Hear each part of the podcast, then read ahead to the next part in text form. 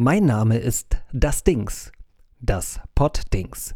Mit der Lizenz zum Klöten, Kraulen oder so. Viel mehr macht ein echter Geheimagent nämlich gar nicht den ganzen Tag. Während die Filmagenten wie James Bond, Jason Bourne oder Jim Block tagtäglich damit beschäftigt sind, böse Jungs über Dächer, Kräne oder fahrende Züge zu verfolgen, an Zeitbomben, die trotz volldigitalen Zünder laut ticken, den roten oder blauen Draht durchzuschneiden oder Her Majesty's geheime Spirituosenvorräte zu vernichten. Echte Geheimagenten sind in der Realität nur damit beschäftigt, aufzupassen, dass Angela Merkel nicht wieder eine virenverseuchte Candy Crush-Version auf ihrem iPhone installiert. Oder sie versuchen aus abgefangenen Telefonaten herauszuhören, welches Land Donald Trump als nächstes aus Versehen bombardiert. Das Anspruchsvolle dabei ist, es richtig zu verstehen, weil Mr. President beim Schokokuchenessen immer ziemlich dolle schmatzt. Ohne Witz, die Stellenanzeige für Observationskräfte beim Verfassungsschutz verspricht ein, Zitat, spannendes und abwechslungsreiches Aufgabengebiet mit gesellschaftlichem Mehrwert im teamorientierten Arbeitsumfeld. So ähnlich trommelt auch die Deutsche Bahn für ihr Callcenter. Früher war eh mehr Geheimnis. Was meinte früher der Busfahrer mit nächste Haltestelle Bulwisbockstraße? Heute sagt's die Computerstimme, so verständlich wie seelenlos. Wer wird deutscher Meister? Ein Geheimnis, früher oft noch bis zum letzten Spieltag. Und was hat Silvi Mais zwischen Aufstehen und Mittelstrahl gemacht? Ich wünschte wenigstens, solche Informationen würde ein Geheimdienst heute schützen können. Aber dieser Tage läuft es doch meist so.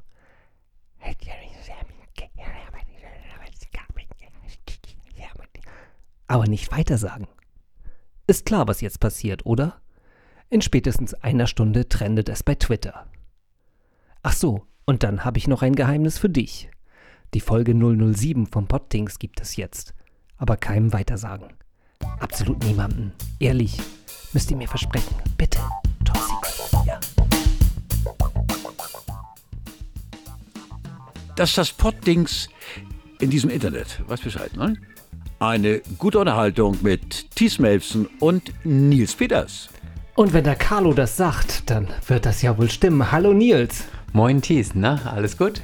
Ja, alles wunderbar. Und das Schönste eigentlich ist, dass wir heute mal nicht zu zweit im Podding sind, sondern wir haben einen Gast. Da sitzt ja jemand. Oje, wer bist du denn? Na, ihr beiden. Pascal ist zu Besuch heute. Ja, herzlich willkommen, Pascal im Poddings. Pascal ist eingeladen für unser äh, Thema, das ein bisschen später kommt, aber trotzdem die ganze Zeit schon mal dabei und hoffentlich auch ähm, ja, aktiv. Also du darfst dich auch gerne in alle Themen hier einmischen, die wir Vielen Dank für die Einladung. zu besprechen haben. Schön, dass du da bist. Ja, und was haben wir heute alles zu besprechen? Es ist die Folge 007. Das heißt. 007? Das sagt mir irgendwas. Ja, wie es ja eben auch schon ein bisschen im Intro angeklang, äh, angeklungen ist. Ähm, es geht heute ein bisschen um Geheimagenten und um James Bond. Aber ja, dazu kommen wir gleich ein bisschen mehr oder kommt gleich noch ein bisschen mehr. Ne? Zunächst einmal. Darüber haben wir uns gefreut.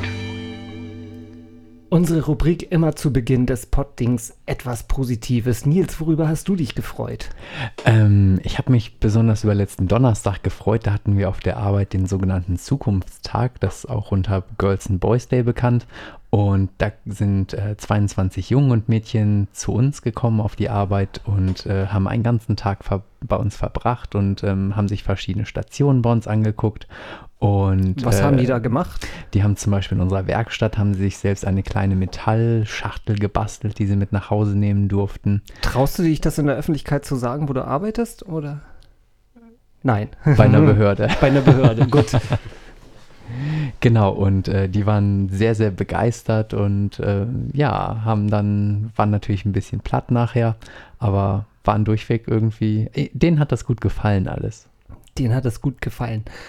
Ähm, ja, worüber habe ich mich Genau, oh, was hast du denn Schönes erlebt?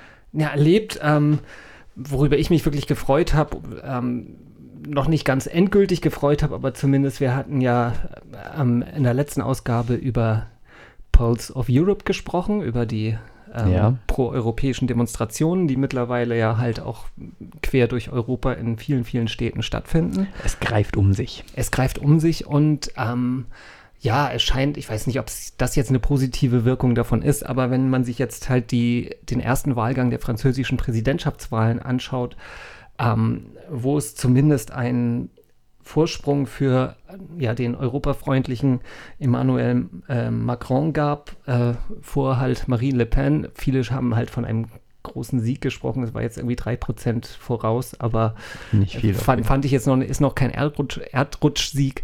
Aber ähm, ja, halt auch die, ähm, wenn man die Gesamtheit der eher europafreundlichen Kandidaten nimmt, äh, ja, war es schon eigentlich ein deutliches Symbol, dass halt auch vermutlich dann in zwei Wochen ähm, bei der endgültigen Stichwahl halt auch äh, ja, ein europafreundlicher Macron gewinnen wird.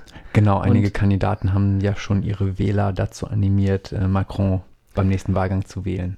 Genau, also eigentlich die, ja genau, zwei weitere der unterlegenen Präsidentschaftskandidaten, also die jetzt nicht in die Stichwahl gekommen sind, ähm, haben ihre Wähler motiviert und ein, einer noch, der, der hat es offen gelassen. Ne? Also da, ähm, ja, aber auf jeden Fall, es deutet alles darauf hin, dass es halt auch nach den Parlamentswahlen in den, in den Niederlanden halt auch jetzt äh, in äh, Frankreich ein europafreundliches Votum geben wird.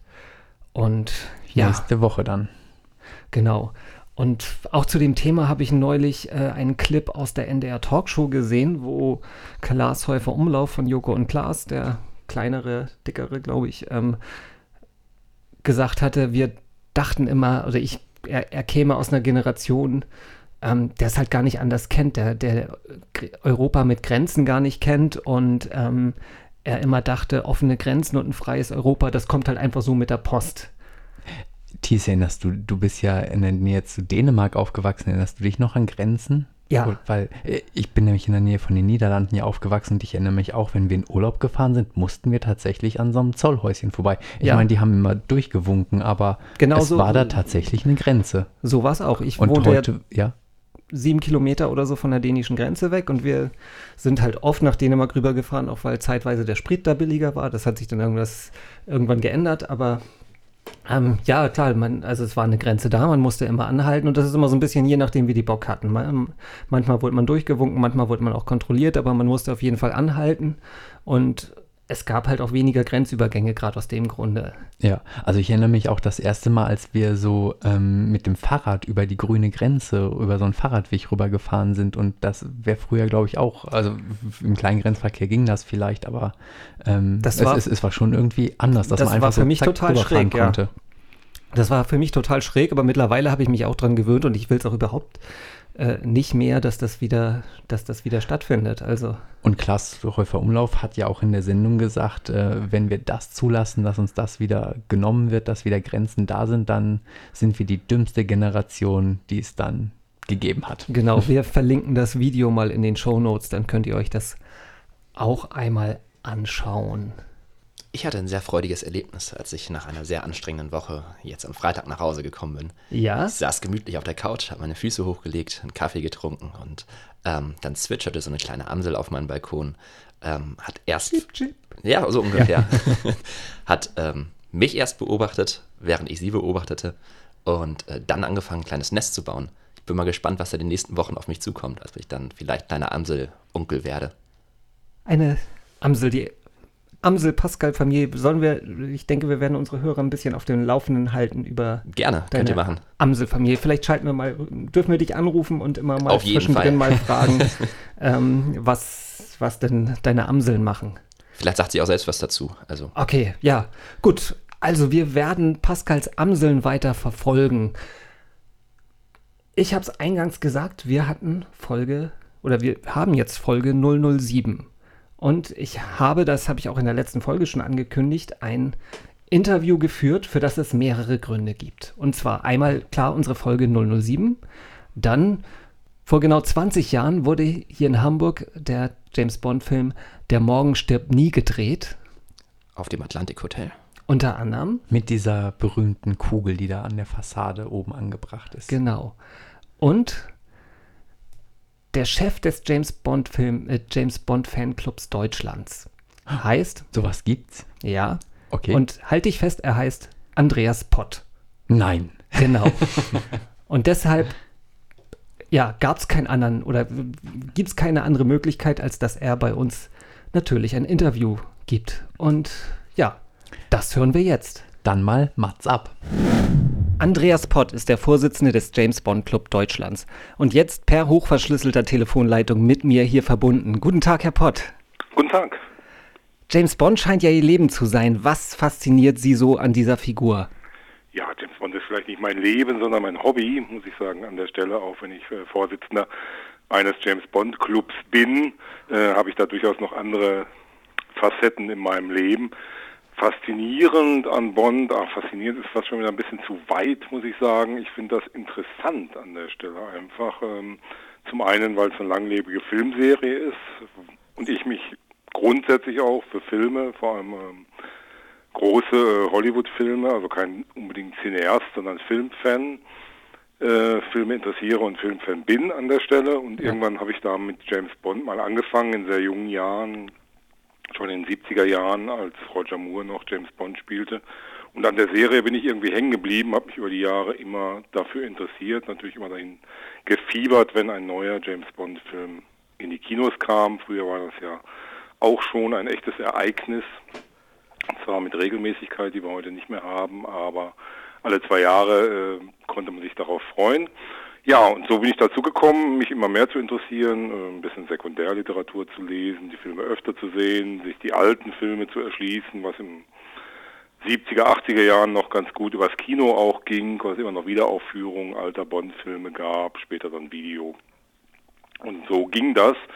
Und ähm, ja, man hat sich mit anderen Fans mal äh, getroffen, hat Kontakt aufgenommen. Es gab schon mal einen James Bond Club in Deutschland, ähm, so ab Mitte der 90er Jahre, ich müsste jetzt nochmal genau nachdenken, bis Mitte der 2000er. Ähm, der ist so ein bisschen eingeschlafen dann, weil die Aktiven sich dann nicht mehr so engagiert haben, aber die Mitglieder waren noch weiter in Kontakt. Und deshalb haben wir, das muss man ja auch dazu sagen, im Jahr 2014, also vor jetzt knapp drei Jahren, Doch noch recht jung, ja? diesen James Bond Club Deutschland e.V. gegründet. Äh, Das klingt dann jung, aber er beruht eben auf dem Ja. damaligen sogenannten Bond Club Deutschland. Hat auch viele Mitglieder aus der Zeit mit übernommen, hat sich einfach eine neu- neue Organisationsform dann auch gegeben und ähm, ist bewusst etwas mehr in die Öffentlichkeit getreten. Dann. Wie viele Bond-Fans finden sich da so zusammen? Ähm, Im Club selber an Mitgliedern oder äh, bei, bei Veranstaltungen? So grundsätzlich erstmal an Mitgliedern, aber auch klar bei Also die Veranstaltungen. Mitglieder sind aktuell 163 und äh, Veranstaltungen wechseln zwischen regionalen Veranstaltungen, wo es tatsächlich auch nur mal zehn Leute sein können, bis hin zu den großen Events, die wir dann ein-, zweimal im Jahr machen, wo Leute aus ganz Deutschland kommen. Da sind es dann um die 50. Und was sind das so Veranstaltungen? Das können sein Kinoveranstaltungen, das heißt, äh, wir geben der ganzen Sache, wir arbeiten mit Kinos zusammen, immer auch in bestimmten Orten, äh, geben der ganzen Sache einen schönen Rahmen, der dann auch zu James Bond passt, also roter Teppich, Abendgarderobe, schöne Cocktailbar, wenn es möglich ist, auch mal ein Stargast äh, aus der Bond-Szene. Und dann wird ein Film gezeigt aus dem Bond Fundus, der jetzt gerade auch entsprechend passen würde. Es gibt ja immer wieder Filmjubiläen, also runde Jubiläen. Sie waren zuletzt hier in Hamburg, habe ich gesehen, ne? Bei Wir waren in Hamburg, äh, das war allerdings unsere Jahreshauptversammlung, so. die wir auch jedes Jahr letztlich abhalten müssen, weil wir ein eingetragener Verein sind, aber der wir auch gerne einen Rahmen geben. Ähm, da haben wir allerdings keinen Film gezeigt, sondern wir haben ähm, am Drehort in der Mönckebergstraße äh, mit Hilfe des Kaufhofs, das ist ja kein öffentlich-rechtlicher Podcast, darf ich das sagen? Ja, ja, natürlich dürfen Sie das ähm, sagen. mit Hilfe des Kaufhofs, der uns da unterstützt hat, einen Fotopoint innerhalb des Kaufhofs geschaffen zu 20 Jahre Der Morgen stirbt nie. Und da war Kaufhof ja damals Drehort. Genau, da war der Kaufhof Drehort. Äh, Mit einer es war leider im Winter, wir konnten nicht raus, es war so Ja. kalt, deshalb haben wir das Ganze sozusagen nach innen verlegt, an die Seite, beziehungsweise an die Stelle innen, wo Wo die Avis-Filiale, die es nie gab, Genau. drin war. Genau. So war das. Ähm, ja, das sowas machen wir auch ganz gerne, um ein bisschen PR einfach auch zu machen dann. Und das Thema James Bond im Bewusstsein aller zu halten und nicht nur der Mitglieder. Das ist auch Aufgabe unseres Clubs, das ganze Thema James Bond in Deutschland mit zu betreuen und Ansprechpartner zu sein für das Thema James Bond in Deutschland. Ja, also Kinoveranstaltungen, um das abzuschließen, das wäre jetzt zum Beispiel in diesem Jahr, das wird im Herbst stattfinden, 40 Jahre Der Spion, der mich liebte. Das wird eine größere Geschichte sein, die wird in der Nähe von Stuttgart stattfinden.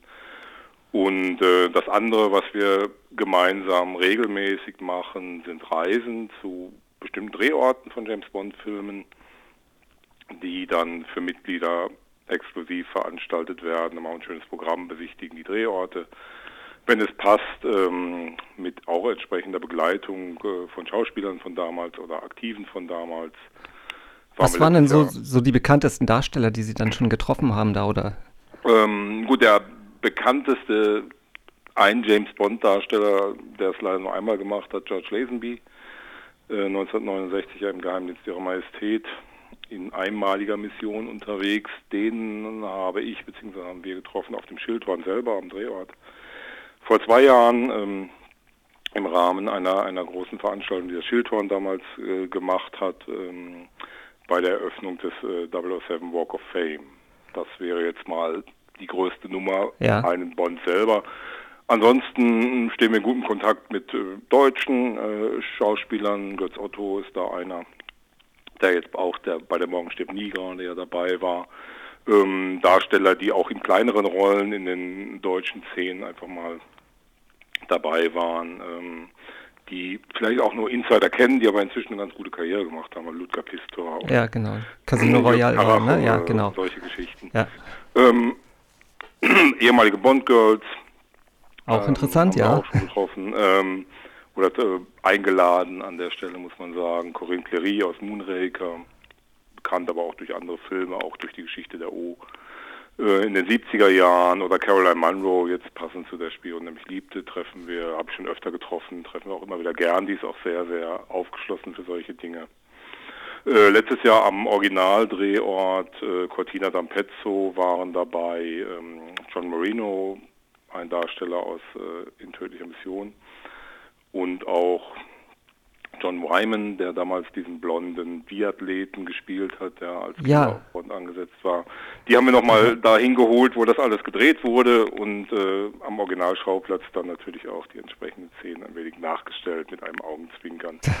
Es war eine schöne Geschichte, da war, da war internationales Publikum so dabei, wir haben den äh, Event international vermarktet, gemeinsam mit den Schweizern, waren auch Leute aus, aus Großbritannien, aus, aus ganz Europa eigentlich als Gast dabei. Äh, nicht nur unsere Mitglieder, sondern eben auch Mitglieder des Schweizer Clubs. Da waren es, glaube ich, sogar um die 70 Leute. Der James Bond Club ist für alle offen? Also ja, ja, der ist für alle offen. wie wird man da Mitglied? Keine Aufnahmeprüfung. Im Prinzip muss man nur einen Mitgliedsantrag ausfüllen und den Mitgliedsbeitrag, der 50 Euro im Kalenderjahr beträgt, bezahlen. Dann ist man dabei kommt eine Mitgliedskarte, eine Mitgliedsnummer, die natürlich mit 007 beginnt. Aha. Sie haben 007 007 oder? 007 007 ist bewusst nicht vergeben. Ach so, okay. Das Fairness äh, wäre ja ein Sakrileg sozusagen. Die haben wir äh, diese Karte steht bei mir tatsächlich im äh, Regal. Äh, die haben wir bewusst einfach nicht vergeben. Äh, in der Mitgliederliste steht tatsächlich an dieser Stelle James Bond.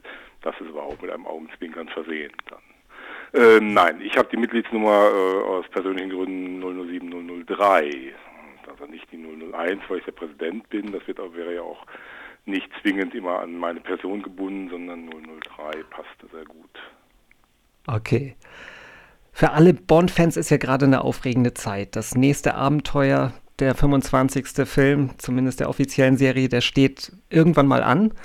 Äh, es ist aber noch nicht so wirklich viel bekannt. Ähm, letzter Zeit gibt es Gerüchte, dass Daniel Craig es vielleicht dann doch wieder macht, obwohl er es ursprünglich mal angedeutet hat, es vielleicht doch nicht mehr zu wollen. Wissen Sie mehr als wir alle? Ähm, ich weiß vielleicht eine Idee mehr, aber auch nur deshalb, weil wir einfach die verschiedensten Quellen auswerten. Äh, nicht, weil wir jetzt Kontakt direkt zur Produktion hätten und die uns da äh, einweihen würden an der Stelle. Das tun die mit niemandem, muss man ehrlich sagen. Also mit niemandem. Ähm, es gibt ja verschiedene James Bond Clubs und auch äh, sehr viele engagierte Fans ähm, in Europa und der ganzen Welt. Ähm, Ion Productions äh, weiß um diese Fanclubs, gibt aber keine besondere Informationen. Sprich, ähm, man kann ein bisschen der Gerüchteküche schauen, kann schauen, was ist realistisch, äh, was da verbreitet wird. Also um Exkurs zu machen, dass jetzt immer wieder äh, in den letzten zwölf Monaten Idris Elba äh, genannt wurde als neuer Bond und das ja wirklich dann sehr schnell immer wieder in Internetportalen verbreitet wird, auch was Medien und Tageszeitungen betrifft, das entlockt uns dann wirklich ein müdes Lächeln, weil da wissen wir, das ist einfach nur ein Quatsch, ja, nicht anderes. Ähm, ob Daniel Craig jetzt nochmal weitermacht, äh, ich würde sagen ja, also wenn man mich festlegen müsste, sage ich ja, einen macht er noch. Es geht am Ende im Zweifel ums Geld und ähm, ob die Termine passen, aber die wird man ihm einfach passend machen.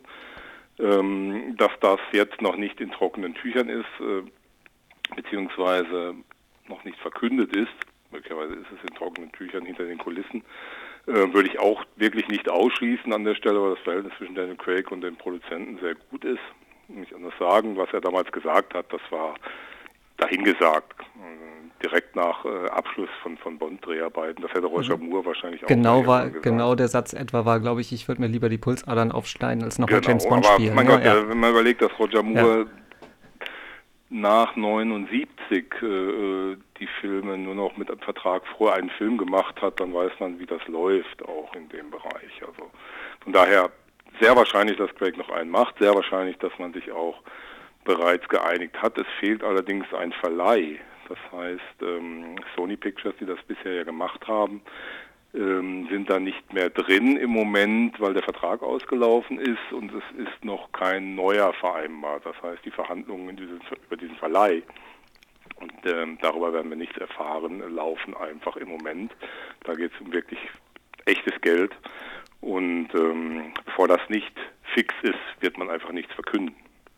Okay. Ihre persönliche Meinung, soll Daniel Craig noch einen machen oder sagen Sie, vier Stück reichen?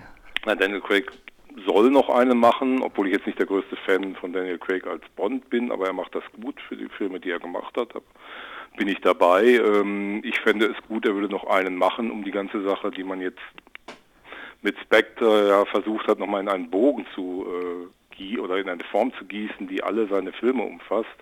Äh, das sollte man nochmal abschließen in irgendeiner Form. Dann wäre das rund und es würden keine losen Enden in irgendeiner Form in der Luft hängen, die es ja durchaus noch gibt. Eine Figur wie Blofeld, äh, wenn wir mal ins Detail gehen, mit Christoph Walz, Inspektor, die man eingeführt hat, ähm, die hat man jetzt nicht in irgendeiner Form zu Ende geführt. Also da ist noch Geschichte zu erzählen aus meiner Sicht. Und von daher würde das auch sehr gut passen. Und ähm, für die Karriere von Daniel Craig als Bond wäre ein Abschluss, der dann auch als solcher bekannt gegeben wird. Und man sagt, das ist jetzt mein letzter Bond-Film und das wird nochmal eine super Sache, würde ihm, glaube ich, auch nützen. Das weiß er auch an der Stelle. Also wenn er den gemacht hat, äh, danach kann er sich die Sachen aussuchen und mit Bond hat er ohnehin genug verdient, um wirklich dann die Rollen spielen zu können im Theater oder im Film, der er will. Ja, wunderbar, Herr Pott. Wir sind alle gespannt, also ich auf jeden Fall auch. Ich bin auch großer Bond-Fan, deswegen äh, bin ich sehr gespannt, äh, ja, was da kommt. Ich bedanke mich ganz herzlich bei Ihnen für das Interview. Das war sehr interessant. Und ja, gerne. Hat Spaß gemacht. Vielen Dank. Ja, mir auch. Und ja, wünsche ich Ihnen alles Gute und wünsche uns allen noch viele, viele tolle Bond-Abenteuer. Ja, vielen Dank. Ja, das war ein total schönes Interview, Thies. Und äh, du bist auch irgendwie der größte Bond-Fan, den ich kenne. Äh, jetzt natürlich nach Herrn Pott. Okay, also ähm, ich wollte gerade sagen, so viele ich, kannst du nicht kennen, aber. Ich weiß, in deiner Wohnung gibt es äh, Bond-Plakate. Äh, du hast, glaube ich, alle Filme. Ähm, mehrfach. Kannst, äh, mehrfach alle Filme, ja. okay. Man, und äh, wenn, man wenn, was von James Bond rauskommt, dann, dann kaufst du es einfach. Nein, gar nicht so. Aber ich bin, bin halt Bond-Fan schon über mehrere Mediengenerationen sozusagen. Also ich habe halt mal mit VHS-Kassetten angefangen, die ich mir gekauft habe. Dann äh, kam mal irgendwann das DVD-Set. Dann kamen irgendwann die ersten Bond-Filme als Blu-ray raus, aber in dieser Edition kamen natürlich nicht alle Filme raus. Okay sondern nur einzelne. Die habe ich mir aber dann alle gekauft und irgendwann gab es halt ein ganzes Boxset Und das hast du dann auch noch gekauft? Ja, weil ich konnte dann nicht die einzelnen Filme nachkaufen, sondern um, um halt die komplette Edition, das machen die ganz geschickt, die sind da voll perfide und Okay. ziehen uns Bond-Fans da manchmal gerne das Geld aus der Tasche. Merchandising Und dann, heißt das Zauberwort. genau. Und tja, mal warten, ne, was, was dann, wann, wann dann die 4K-Edition kommt oder so, keine Ahnung. Okay. Ich, Und wa- was glaubst du, ähm, hat Herr Pott, ähm, also ich fand seine Argumentation nachvollziehbar, dass äh, Daniel Craig das nochmal macht. Glaubst du das auch? Ich hoffe es. Ich glaub, also anders als er finde ich ihn auch einen, einen hervorragenden Bond. Also mir gefällt, mir gefällt die Serie mit, mit Daniel Craig bisher sehr gut. Das war ja halt mit Finger mit Casino Royale an und da wurde die Geschichte ja quasi sozusagen mal neu, neu von Anfang an erzählt und äh, baute sich, das ist ja auch untypisch für Bond, bisher stand eigentlich jeder Bond-Film immer so für sich alleine da und hatte eine völlig eigenständige Geschichte und es gab höchstens mal so kleine Referenzen an, an alten Filmen oder so, Ja. aber äh, keine, keine durchgehende Geschichte, die aufeinander aufbaut. Und ähm, das fand ich schon sehr gut. Das ist auch sehr zeitgemäß, weil das halt ähm, jetzt im, Zei äh, im Moment halt natürlich auch äh, langlaufende Fernsehserien mit, mit sehr viel oder mit sehr komplexen Handlungen äh, aktuell sind. Und dann passt das natürlich auch, wenn so eine Serie wie James Bond Ja. mit, äh, diesen Trend aufgreift. Wann kommt eigentlich der nächste Bond? Weißt du das?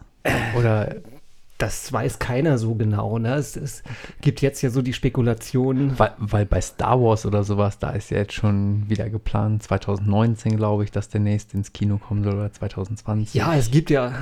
Äh, ähm, Bei Fast and Furious wissen wir auch, bald kommt der neunte Teil irgendwann. ehrlich, so weit sind die schon. Ich habe noch nicht Nein, einen der- davon gesehen. Der Ich weiß achte es- läuft ja gerade im Echt? Moment im Okay. Kino und es wird bestimmt noch fortgesetzt. Das, äh, ich, Da ist noch äh, Material. Ich glaube, es gibt eine Film, keine Filmserie, die mich weniger interessiert als Fast and Furious. Ich habe dann echt noch nie irgendwas dazu gesehen. Nein, bei James Bond ist natürlich immer diese Darstellerfrage, das ist, ist glaube ich, schon echt so ein, gehört schon fast zum Zirkus zwischen jedem James Bond-Film dazu. Also es ist, ja, Wer war der beste James Bond ever? naja, ich meine, ich, also ich bin halt äh, John Connery großer Fan. Ich fand, das ist halt einfach der Urbond sozusagen. Das ist halt, ähm, ja, das ist für mich der Beste, aber da, da gehen halt natürlich die Meinungen auch so weit auseinander.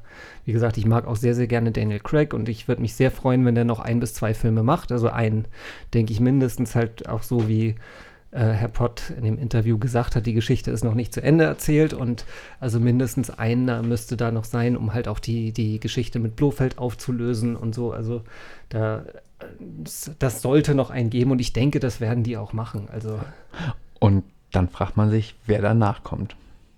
dann fragt man sich, wer danach kommt. Wie gesagt, da Weil gibt I- Idris Elba hat er ja schon ausgeschlossen, Herr Pott. ja, fast das, Kategorisch. Ähm, ja, da, da gibt es ja halt immer wieder so diese, diese Forderungen oder Spekulationen, dass Bond mal von einer Frau gespielt werden sollte, schwarz oder schwul sein sollte. Idris Elba wäre dann jetzt halt äh, ein schwarzer Bond. Ähm, bisher bekannt halt aus, aus, dem, aus, aus der Biografie, Filmbiografie von Nelson Mandela, wo er halt eben diesen gespielt hat und aus der Serie Thor, die ich selber nicht gesehen habe. Ähm, ja, ähm, ich persönlich habe ja nichts gegen Frauen, Schwarze und Schwule, kein, kein Ding, aber es ist halt nicht James Bond. Ne? Also James Bond ist halt eine ziemlich definierte Figur, ähm, die äh, ja weder Frau noch schwarz noch schwul ist. Und ähm, wie gesagt, ich könnte mir durchaus vorstellen, dass es einen interessanten äh, Agentenfilm mit einem schwulen Geheimagenten geben könnte, aber das wäre halt nicht James Bond. Okay. Pascal? Ich freue mich wa- auf die. Was du denn? Bei einem schwulen Bond. Mag, magst du James Bond? Auf jeden Fall. Ich habe auch, ähm, ich müsste jetzt lügen, aber ich glaube fast jeden Bond gesehen. Ähm, ich bin allerdings von den alten Bonds doch ein bisschen mehr angetan als von den neuen. Die haben sehr, sehr viel Charme, muss So man ist so es. sagen. Dieses, äh, glaube, jeden Bond-Film gesehen zu haben. Ich habe mit, also dass ich wieder, oder dass, dass ich bewusst Bond-Filme mir angeguckt habe, das fing mit ähm, Die Welt ist nicht genug an. Das war so der erste, wo ich wieder den Einstieg gefunden habe. Das war mit Pierce Brosnan, der dritte mit Pierce Brosnan. Und ab da habe ich halt auch angefangen, halt ähm, mir die Filme zu kaufen und mir die alten Filme anzugucken. Und dabei ist mir aufgefallen, dass ich auch wirklich alle schon kannte. Obwohl ich, wie gesagt, damals nie bewusst irgendwie, aber die wurden halt immer rauf und runter im Fernsehen gezeigt. Und ähm, ja, irg irgendwann hat man die alle, ohne, ja, ohne groß drauf zu achten, sie jetzt schon mal alle gesehen. Also, Ja. Wo wir schon gerade bei, ich habe diesen oder den oder den oder den Film gesehen. Ähm, wir haben doch noch eine Kategorie, die wir dieses Mal auch wieder, ähm, also wir haben noch einen Battle, den wollen wir doch weiterführen. Na, dann machen wir das doch mal. Oder, oder, oder. Das Poddings Entscheidungsquiz. So, unser Spiel oder, oder, oder und geht in die dritte Runde schon. Und du führst mit einem Punkt, 4 zu Ja. 3. So.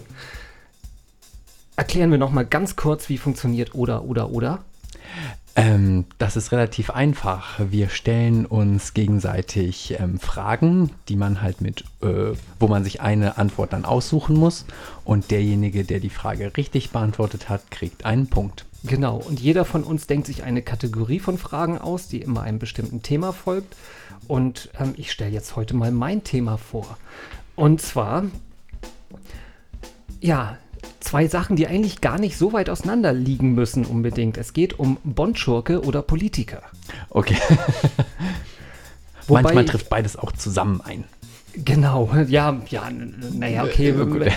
es ist jetzt auch so bei meinen Fragen halt, wenn es ein Bond-Schurke ist, dann ist es halt schon eine fiktive äh, Person, also ein Gegner oder der Gehilfe eines Gegners aus einem Bond-Film. Wenn es ein Politiker sein sollte, dann ist es entweder ein Mitglied eines Landes, Bundes oder Europaparlaments. Okay. Soll ich mit der ersten Person einmal anfangen? ja, bitte. Okay. Erste, der erste Name wäre Rosa Klepp. Rosa Klepp. Rosa Klepp. Ähm, würde ich ähm, Politiker sagen oder Politikerin. Falsch. Oh, Im Film Liebesgrüße aus Moskau von 1963 mit John Connery, einer der Klassiker, ist der zweite Film, ähm, ist sie, spielt sie eine abtrünnige sowjetische Agentin, wird gespielt von der in Wien geborenen Lotte Lenya. Sie ist so der Prototyp des weiblichen Bond-Bösewichts. Ähm, sie wird später in den Austin Power-Filmen als Frau Fabissima par parodiert. wieder was gelernt. Sehr Wieder gut. was gelernt. Und ein Punkt für mich. Ein ich habe dich, genau. Ähm, wo wir gerade schon bei James Bond sind, also äh, James Bond ähm, äh, trinkt ja außer seinem äh, nicht geschüttelt, sondern gerührt Getränk, trinkt ja auch öfter Wodka mal. Martini, äh, ja? Genau, äh, da trinkt er auch öfter mal ein Sektchen oder ein Champagner. Ähm, und da sind wir jetzt gerade bei Sekt- oder Champagnerflaschengrößen. Ähm, die haben alle bestimmte Namen. Und äh, genau, und du sollst sagen, welche Flasche von den beiden Namen, die ich jetzt vorlese, welche Flasche fast, also in, hat mehr Inhalt. Ich Okay. fange mal an. Es gibt einmal die Methusalem-Flasche und die Balthasar, äh, Balthasar-Flasche. Welche hat mehr drin? Ähm, Methusalem, würde ich sagen. Methusalem umfasst 6 Liter, Balthasar 12 Liter. Okay. Wow, die muss man schnell trinken, bevor er schal wird. Aber hallo. Gut. Oder mit mehreren. Kein Punkt für. Also, Entschuldigung, ich habe ja eben habe ich mir einen Punkt gegeben, ne? Das, das war falsch. Entschuldigung, ich muss hier nicht. Ich, es war kein Punkt für dich und jetzt ist es kein Genau. Punkt für mich. So, es. Wir sind also. Quit. Wir, nein, wir sind nach wie vor, du führst. Ach so, ja. Du führst mit 3 zu 4. Es hat sich nichts verändert seit dem letzten Mal. Mal gucken, ob sich jetzt was verändert. Und zwar der nächste Bondschurke oder Politiker. Franz Oberhauser. Äh, Franz Oberhauser ist ein äh, Bond-Schurke. Ja? Ja. Sicher? Ja, äh, Äh, Klingt aber so ein bisschen auch nach CSU, oder? Ja, auf jeden Fall. Aber nee, da, irgendwo war der drin. Franz Oberhauser ist der ursprüngliche Name von Bonds Erzfeind Ernst Stavro Blofeld. Ah, okay. Er tauchte im letzten Film Spectre erstmals unter dem Namen Oberhauser auf und wurde da gespielt von Christoph Walz. Da hatten sie doch Kinderfotos, glaube ich, auch von ihm gezeigt, oder? Ja, ja, ich glaube ja, ja, ja. Genau, und ja, genau. Und ich hoffe halt auch sehr, dass äh, Christoph Walz in der Figur Blofeld bzw. Franz Oberhauser jetzt noch einmal noch einmal kommt. Das heißt, das war jetzt ein Punkt für dich, ne? Richtig. Das war ein Punkt für dich. Verdammt. Da muss ich ja gleich mal was tun hier. Äh, So, nächste Sekt- oder Champagnerflaschengröße. Es gibt einmal die äh, Goliath und den Primat. Goliath und Primat. Genau, welcher fast mehr? So, wenn man jetzt einmal einfach mal hört von Goliath, Goliath muss ja schon mal riesig sein. Primat, ja, Primat ist ein Affe, ne?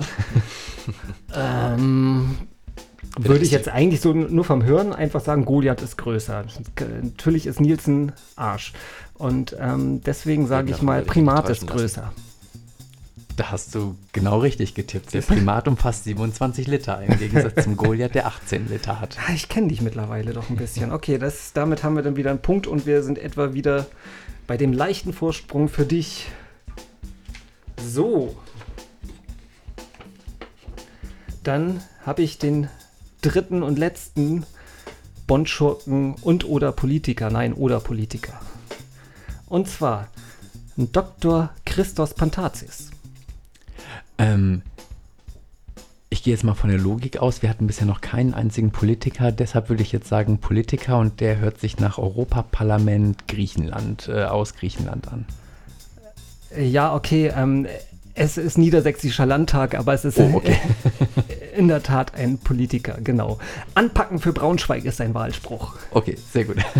Okay, also ein Punkt für dich. Dann habe ich nur noch wieder die Chance jetzt gleich zu, beziehungsweise halt den Vorsprung gleich, gleich zu halten, dein. Die zwei Flaschen, das ist einmal die Jeroboam-Flasche und die Melchisedek-Flasche. Die Frage ist so doof, dass da sogar unsere Hintergrundmusik ins Stocken gerät. Also, ähm, sag nochmal. Jeroboam oder Melchisedek? Da kann ich einfach nur raten, äh, Melchisedek ist die größere. Da hast du vollkommen recht. Die Melchisedek ist sogar die allergrößte Flasche, die es gibt. Die umfasst 30 Liter. Und äh, was das entspricht nämlich 40 normalen Flaschen, während die Jeroboam 3 Liter umfasst. Also das ist eine sogenannte Doppelmagnumflasche. 40 normale? No. 40, also die Normalflasche sind 0,7 Liter und in die Melchisedek, da passen ungefähr 40 äh, Normalflaschen rein. Äh, es gibt Wofür braucht man solche Champagner? Sekt oder Champagner ist beides? Sowohl als auch. Und es gibt eine Champagnerfirma, die stellt die sogar her. Es ist nämlich unglaublich aufwendig. Ähm, Armand de Brignac heißt diese Champagnersorte. Und ich habe heute nochmal geguckt, die kann man locker im Internet kaufen für 46.528,99 Euro plus Versandkosten. Okay. Der arme DHL-Bote. Ja, ähm, wäre das eine Strafe für den Verlierer von, von äh, oder oder oder, weil das fehlt uns ja auch noch. So eine oder? Flasche zu kaufen? Ja, zum Beispiel, oder sie zu exen oder so. Oder ich weiß das nicht. Ja, darüber müssen wir uns noch Wir können auch Piccolo-Flaschen, das sind die kleinsten 0,2 Liter, können wir damit. äh, Und ich muss mich korrigieren, die normale Flasche umfasst nicht 0,7, sondern 0,75 Liter, aber egal. Okay. Ja, wir müssen uns mal Gedanken machen, wie wir weitermachen mit oder oder oder, was, was unsere Strafe ähm, wird für den Verlierer. Aber naja, beim nächsten Mal gehen wir in die vierte Runde. Du hast einen leichten Vorsprung, 6 zu 5 steht es jetzt für dich. Ja, schauen wir in der nächsten Folge, wie es weitergeht. 008. Oder, oder, oder. Das Poddings Entscheidungsquiz. Ja, machen wir weiter. Und zwar, wir haben letztes Mal haben wir ja schon mal ein bisschen über unsere Herkunft gesprochen. Ne? Du kommst aus Mahl in Nordrhein-Westfalen. Genau, eine mittelklein Stadt. So Mittelstadt. so mittel. 90.000 Einwohner. Genau. Also so, so, ein bisschen leicht verschlafen, aber also Stadt, ja. aber schon ein bisschen, genau. genau. Ich komme komplett vom Land. Meine Wenigkeit ja? aus Hamburg. Genau, und da kommt nämlich Pascal ins Spiel. Heute reden wir mal über Stadt, Mittelstadt, Land. Was ist so, so, ja, wie sind so die. Äh, und ich dachte, wir spielen heute Stadt, Land, Fluss. Ach so, da haben wir dir falsch erzählt. Ne? Nein, was haben wir so in unserer Kindheit, was waren die Unterschiede in unserer Kindheit? Wie war das denn zum Beispiel, was, was hat man so in der Freizeit gemacht, wenn man mal irgendwie ein bisschen rumgedaddelt hat? Zum Beispiel. Ja, soll ich anfangen? Ja, fang, fang ähm, Ich war äh, vor der Show schon am überlegen, bei welcher Kindheit ich anfange. Also, ähm, ich habe immer so ein bisschen die Kinder vom Dorf beneiden ähm, oder beneidet, weil ihr die Möglichkeit hattet, viel in der Natur zu spielen und euch ähm, naja, mit Stöckern zu jagen und ich weiß nicht was. Das hat man hier in der Stadt dann auch ein bisschen versucht. Stöcke Ähm, habt ihr in der Stadt aber auch gehabt, glaube ja, ich. Ne? aber äh, wenn man sich dann so Höhlen bauen wollte oder so, dann ähm, ist man schon schnell an seine Grenzen gestoßen und meistens hat dann irgendein blöder Gärtner die dann auch schon wieder über Nacht zerstört und am nächsten Tag konnte man nicht weiterspielen und ach, ich, ja, Oder es lagen Drogenspritzen. äh, oder das, ja. Ja, wir, wir haben ganze Höhlensysteme aus, aus äh, in, in Strohböden gebaut. So aus Strohballen konnte man Ah, so cool. mit Höhlen mit mehreren Etagen haben wir gebaut und so. Das war schon, ja, da, stimmt. Da, das, Da kommt der Neid. ja, ja, genau. Wir sind im Mais rumgestapft.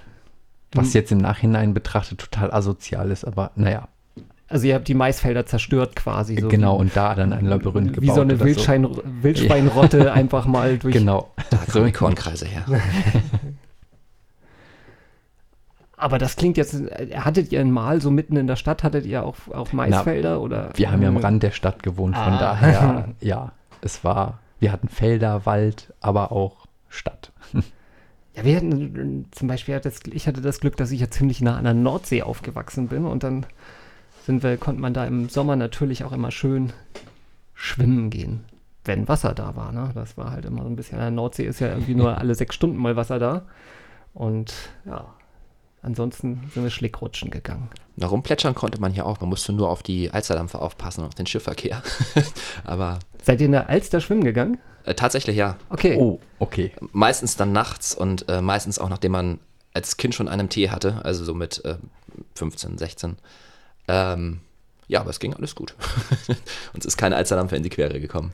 Sehr gut. Die waren dann ja auch nicht mehr so spät. Wir sind immer ins Freibad gegangen, weil das war nicht weit weg und ja, da konnte man einfach locker mit dem Fahrrad hinfahren. Ja, Freibad hatten wir auch so im nächsten Dorf, so etwa, weiß nicht mehr, so fünf Kilometer weit weg. Und wenn ich das so richtig erinnere, ich meine, das ist bei mir, ich bin ja nun irgendwie, muss ich so zugeben, der älteste von uns dreien.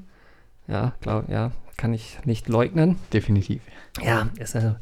Und ich glaube, das war tatsächlich noch 50 Pfennig. Das klingt so wie, wenn, wenn Opa das erzählt, ne? 50 Pfennig Eintritt.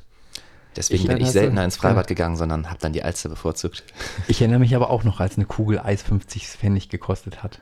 Und jetzt bezahlen wir einen Euro dafür. Es ist frech. Ja, die Welt ist gemein, ne? Fünf, das ist ja, ah, Wucher. Mark gleich Euro heute und dann noch verdoppelt und oh, ja, ja, kein, kein. Der, der Teuro. Genau. ah, ja.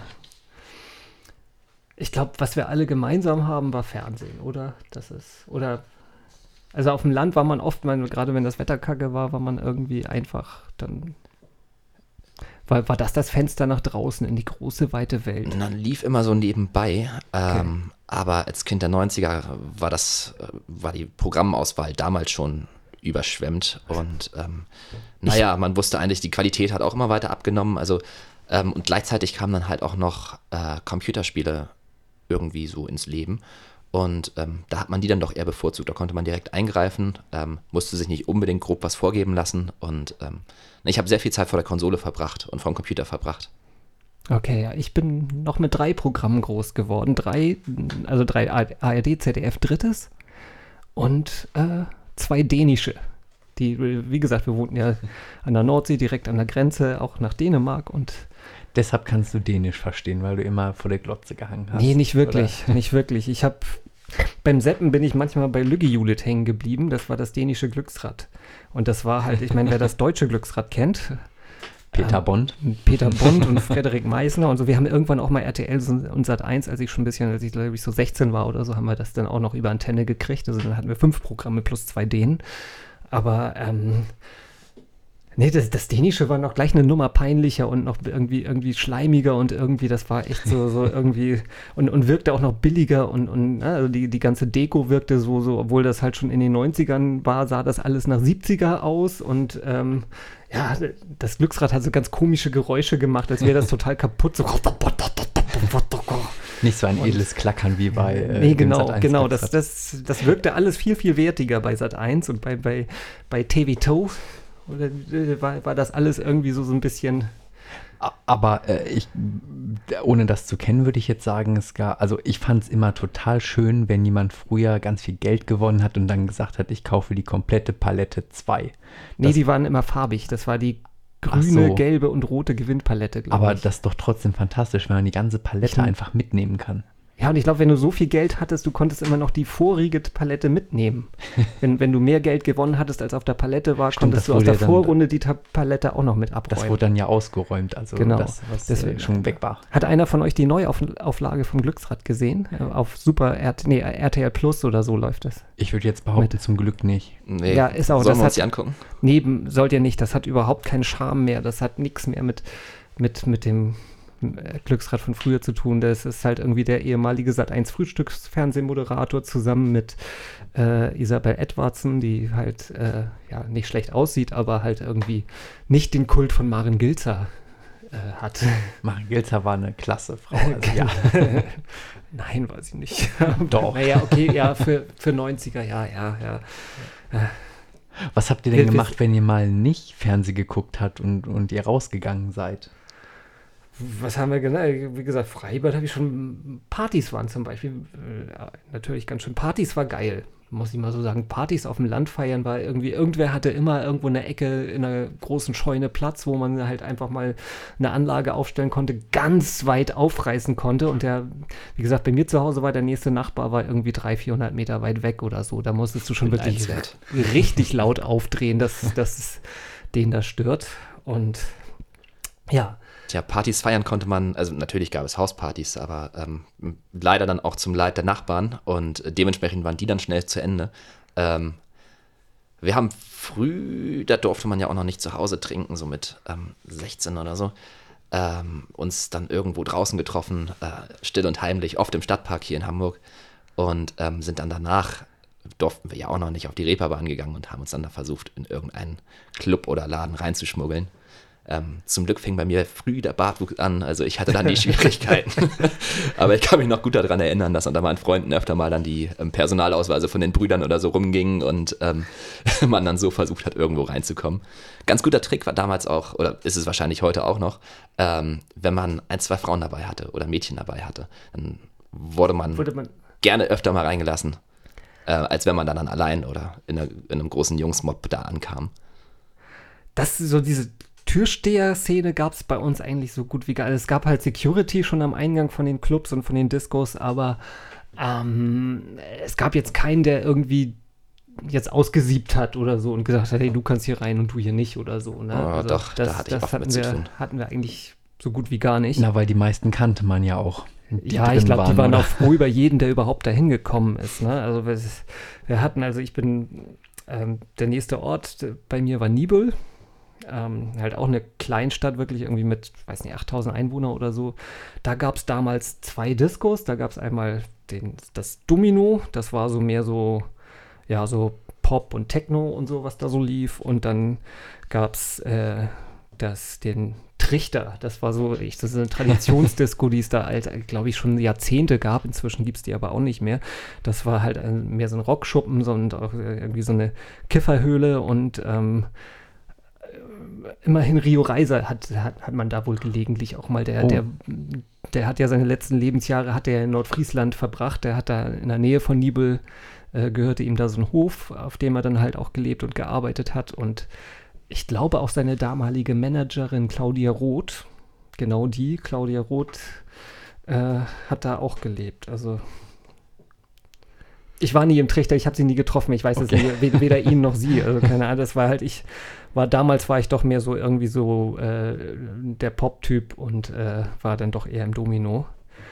Ja, Aber das Domino gibt es jetzt nicht mehr, oder? sowohl den Trichter als auch das Okay. Domino. Ich weiß nicht, ob es das Domino halt den, den Laden an sich noch gibt. Das war so eine alte Autowerkstatt, die halt irgendwie zur Disco umgebaut war und ähm, unter dem Namen gab es das schon lange nicht mehr. Ich weiß es jetzt nicht. Ich glaube, inzwischen gibt es den Laden komplett nicht mehr. Aber Wie war das bei euch mit dem Eintritt? Musstet ihr viel Eintritt zahlen? Nee, ich glaube, das ging. Das, du musstest immer Eintritt zahlen, hattest da aber entsprechend Getränkebons dafür. Also ich glaube, Okay, das, das, war nämlich bei uns das große Problem, dass wir ähm, meistens dann am Wochenende nur das Geld für einmal Eintritt irgendwo hatten, oder zumindest mir persönlich ging es so. Und äh, wir uns deswegen dann im Vorfeld entweder vorher schon richtig, wir waren auch die äh, Komasauf-Generation, wie es so schön durch die Medien ging, ähm, ja, wir uns im Vorfeld dann entweder richtig einen reingebechert haben und dann halt losgezogen sind, oder uns dann irgendwo ähm, auf Läden an der Reeperbahn wie äh, der 99 Cent Bar oder ähm, wir waren gerne im Lucky Star 3, der hat jetzt ja leider inzwischen dicht gemacht, ähm, uns dann da für wenig Geld halt einen guten Pegel angetrunken haben und dann mit dem bisschen Verbliebenen dann noch irgendwo in den Club gegangen sind. Da standen wir dann ganz cool rum am Rand, aber wirklich viel getrunken im Laden selbst hat man dann nicht. Bei uns gab es auch nicht so die Auswahl zwischen mehreren Läden, wo man hätte hingehen können. Also das war schon so- relativ festgelegt. Was hattet ihr denn Läden? Mal würde ich so sagen, ist so irgendwie Na, so typisch Großraumdisco, oder? So die Ja, Ecke, ne, wir, wir sind ähm, ab und zu nach Haltern am See gefahren. Da gab es das Old Daddy, gibt es heute auch nicht mehr. Und das war schon, aber da, ich fand das immer ganz gut da. Das war zwar groß, aber. Und ansonsten konnte man nach Dortmund fahren. Der Laden ist mir leider entfallen, wie der Laden, da, wie der Laden hieß, aber äh, ja. Aber man musste schon immer ganz schöne Wege in Kauf. War das bei dir auch so? Ja, genau, ja. Also doch. ich fand auch, wir sind manchmal sind wir. Also man ist zwar in die nächste Stadt gefahren, aber es war doch schon ein Stückchen noch. ja, man, man ist eine Stunde unterwegs manchmal gewesen, nur um halt irgendwie dahin zu Ja. kommen. Ne? Zum Beispiel, wir sind dann ins Fantasy in Tarp gefahren. Das ist, war halt auch dann die nächste Okay. Großraumdisco und eig- eigentlich auch so ein. Ich war da auch relativ häufig, aber eigentlich so im Nachhinein ein ziemlich furchtbarer Laden. Also ein Okay. ziemlich, ja. Und irgendjemand musste ja immer fahren. Irgendjemand musste immer fahren, ja. Das ist halt. Dank gut ausgebautem HVV-Netz hat das bei uns dann auf der Bahn oder ähm, Busfahrer übernommen. Bei uns ist es halt oft irgendwie an dem hängen geblieben, der dann zuletzt den Führerschein gemacht hat. Äh, Okay. Nicht, weil der der beschissenste Fahrer ist, äh, äh, also war der ja in der Regel mit am wenigsten Erfahrung, aber weil der sich halt ja die letzten Jahre immer halt rumkuschieren äh, hat lassen von den anderen. Ah, dann und dann das so musste er sozusagen zurückzahlen. Ne? Oder was halt auch viele Eltern haben es natürlich auch gemacht, dass sie dann gesagt haben, hey, ruf mich an, ne, wenn du trinken willst oder so. Die haben natürlich auch Sorge ge gehabt und so. Und dann, Ja. na, ich meine, ja, als die Kinder dann so ein bisschen so, ich weiß nicht, so zehn wurden und man endlich, die endlich mal durchgeschlafen haben oder so, haben sie sich gefreut und dann ein paar Jahre später geht das wieder los, wieder früh, mitten in der Nacht für die Kinder aufstehen und äh, Würde ich aber, glaube ich, auch machen. Ja, Bevor natürlich, mein Kind klar. betrunken Auto fährt. Also ja. Auf jeden Fall. Aber ja, ich stelle fest, das hat sich eigentlich, hat sich so unsere, äh, oder unterscheidet sich die Jugend nur so in Nuancen, ne? Das ist halt irgendwie, Das stimmt, wenn man das jetzt mal so über die Jahre vergleicht. ja, also klar, natürlich äh, bestimmt durch die Möglichkeiten, aber eigentlich wollten, wollten wir alle das Gleiche. Wir wollten feiern, wir wollten ein bisschen durch die Natur mit Stöckern, Den Alltag vergessen. Ja.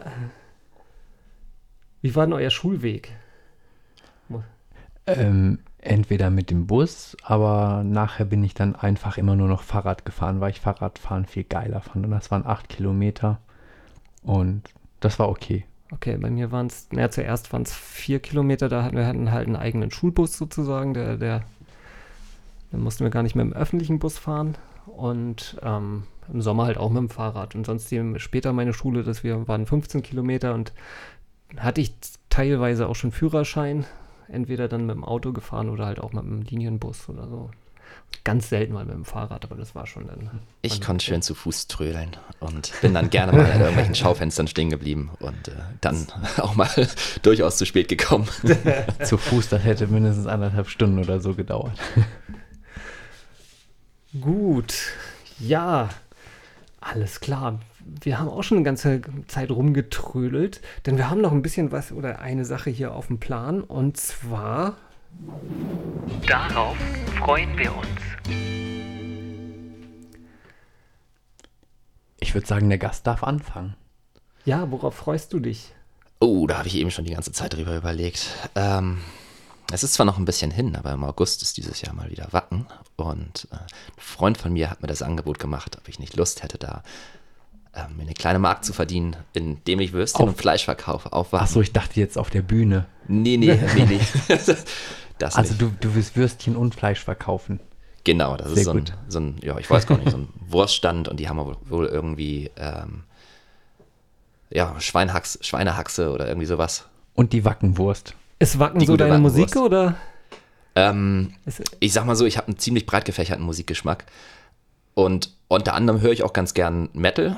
Äh, durch meinen Lehrgesellen bin ich da auch sehr, sehr, sehr in die Szene, ja, was heißt in die Szene gerutscht, aber ich habe viele Metaler kennengelernt und ähm, naja, die Musik da dann halt eben genießen dürfen.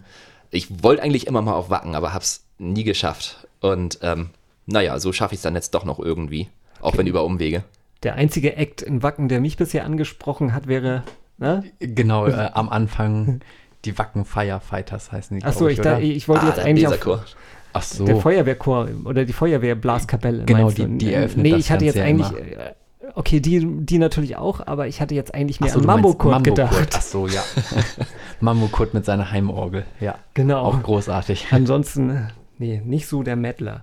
Aber ja, wir freuen uns für dich und Danke. sind gespannt, was du da erlebst. Ja, ähm, worauf freue ich mich? Ich freue mich auf den Eurovision Song Contest. Oh, Oh, ja. Ja, wie kann man sich darauf freuen? Ne? Eigentlich ist das ganz schön.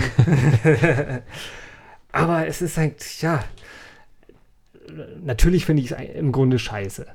Weil es ist halt irgendwie. Aber ich mag halt eigentlich diesen. Erstmal diese, diese ganze Blödsinnigkeit der Veranstaltung, weil es ist völliger Schwachsinn, Musik zu vergleichen. Ne? Also entweder ein Lied gefällt mir oder ein Lied gefällt mir nicht. Ist doch scheißegal, was Europa darüber denkt. Ne? Eigentlich. ähm, Ich hoffe, ich liege mit meiner Annahme nicht komplett falsch, aber ich dachte immer, das soll so ein bisschen über die Musik die, ähm, naja, Gemeinschaft zusammenhalten, dass man halt eben sagt, Musik verbindet uns alle, ähm, europaweit. Ja, du Und bist so ein das- herrlicher das so ein Idealist. das ist, ja, dadurch also das ist tatsächlich, wird. ja, das ist tatsächlich wird's- natürlich der Hintergrund da, da drüber, aber es, man, man merkt ja immer, was für, ähm, also wenn man das Ganze halt mit, mit Humor betrachtet und halt wirklich ganz, sich ganz easy anguckt und äh, einfach nur seinen Spaß dran hat, dass, dass da Leute singen, ähm, ja, aber viele nehmen es ja wirklich extrem ernst. Ne? Wenn, wenn man mal so die Presse beachtet und so und danach und wei- weißt du, das und das Land hat uns wieder keine Punkte gegeben und wie können die nur und wie sie- blöden Griechen, wie sind die so undankbar, kriegen unser ganzes Geld und wir kriegen irgendwie nicht mal einen Punkt zum, vom Eurovision dafür äh, ne, zurück und so äh, na, das ist ganz interessant zu beobachten.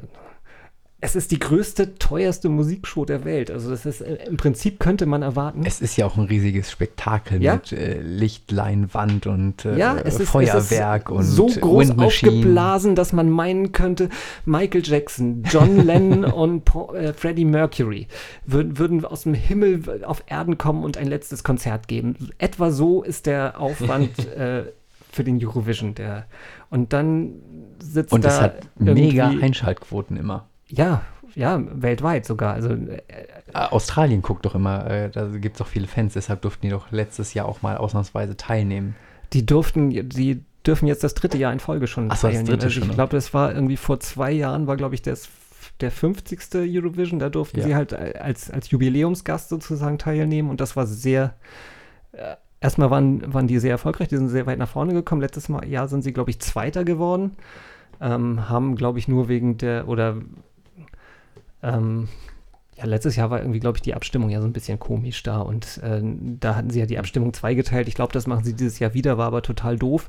Ähm, da hatten sie, glaube ich, nach dem ersten Teil der Abstimmung, nachdem die Zuschauer, glaube ich, abgestimmt haben, hatten sie, hatte Australien gewonnen und dann kamen die Juries oder umgekehrt. Nein, ich glaube, nach Juries hatte Australien gewonnen und nach Zuschauern hat dann die Ukraine gewonnen oder so. Ich weiß es nicht. Also was ich ganz genau. cool fände, ähm, na, wenn man so ein bisschen die Kommerzschiene außen vor lassen würde, diese Pop-Kommerzschiene und jedes Land wirklich das präsentieren müsste, ja gut, dann würde Deutschland wahrscheinlich mit der Volksmusik nicht gut abschließen, aber ich freue mich halt immer darüber, wenn so kleine Länder kommen und dann ähm, so, so eine richtige, urige, ähm, naja, Aber ganz früher war es ja auch so, dass nur in der Landessprache ähm, gesungen werden durfte. Und Da war es aber halt auch so, dass, dass äh, die aufgehoben. Länder halt einfach im Vorteil waren, die halt Englisch als Landessprache oder Französisch oder Spanisch oder halt Ja. einfach eine, Ja, eine, stimmt. eine gängige Landessprache hatten. Und es war natürlich ganz schön, mal irgendwie einen schwedischen Rap zu hören oder, oder halt irgendwie, äh, ja. Nicole mit aber- ein bisschen Frieden. ja.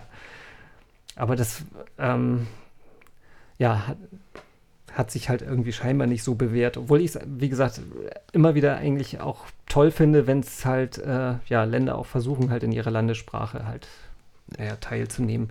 Aber wie gesagt, wenn man sich die letzten, die, die, oder die Gewinner der letzten Jahre anschaut, ähm, eigentlich alles, fast alles englischsprachige Titel.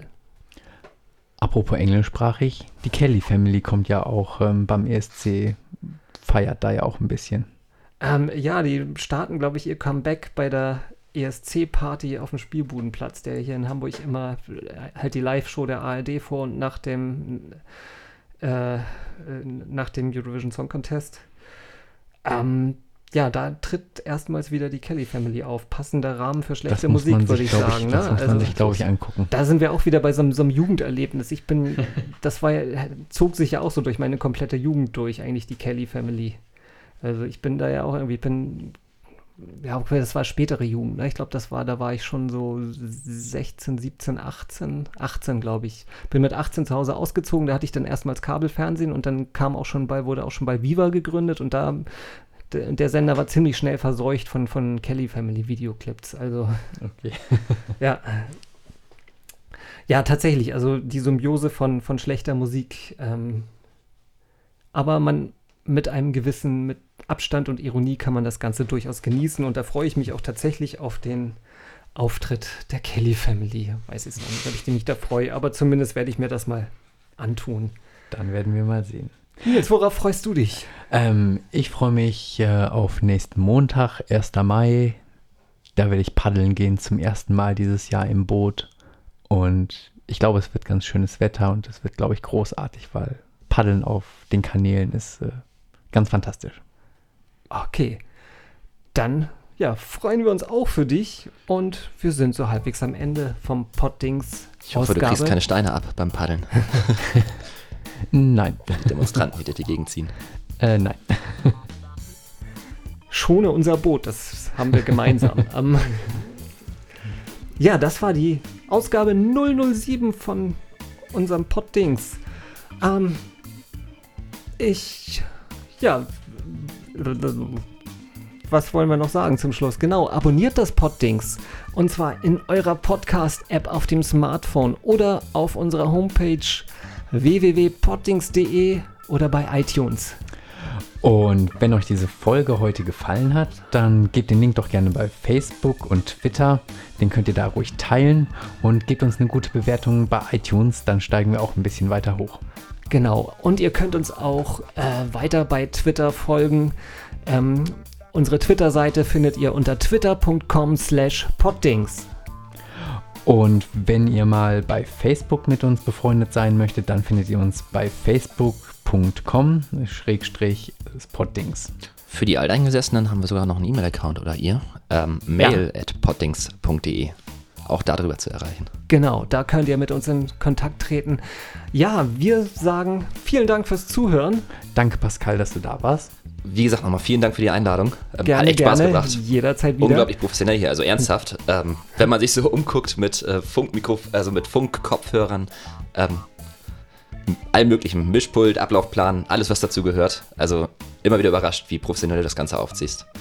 Ja, wir, wir wollen ja unseren Hörern auch ein bisschen was bieten und ähm, soll ja Spaß machen, das zu hören. Und ja, ich hoffe, die, die es bis jetzt durchgehalten haben, denen hat das dann auch wohl Spaß gemacht. Und ja, ich hoffe, wir hören uns in Folge 008 wieder.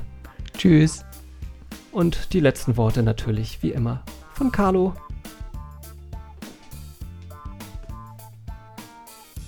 Also, wenn er Lust hat. Für heute kommt wieder der Deckel auf das Pottings. Freut euch mit uns auf die nächste Folge.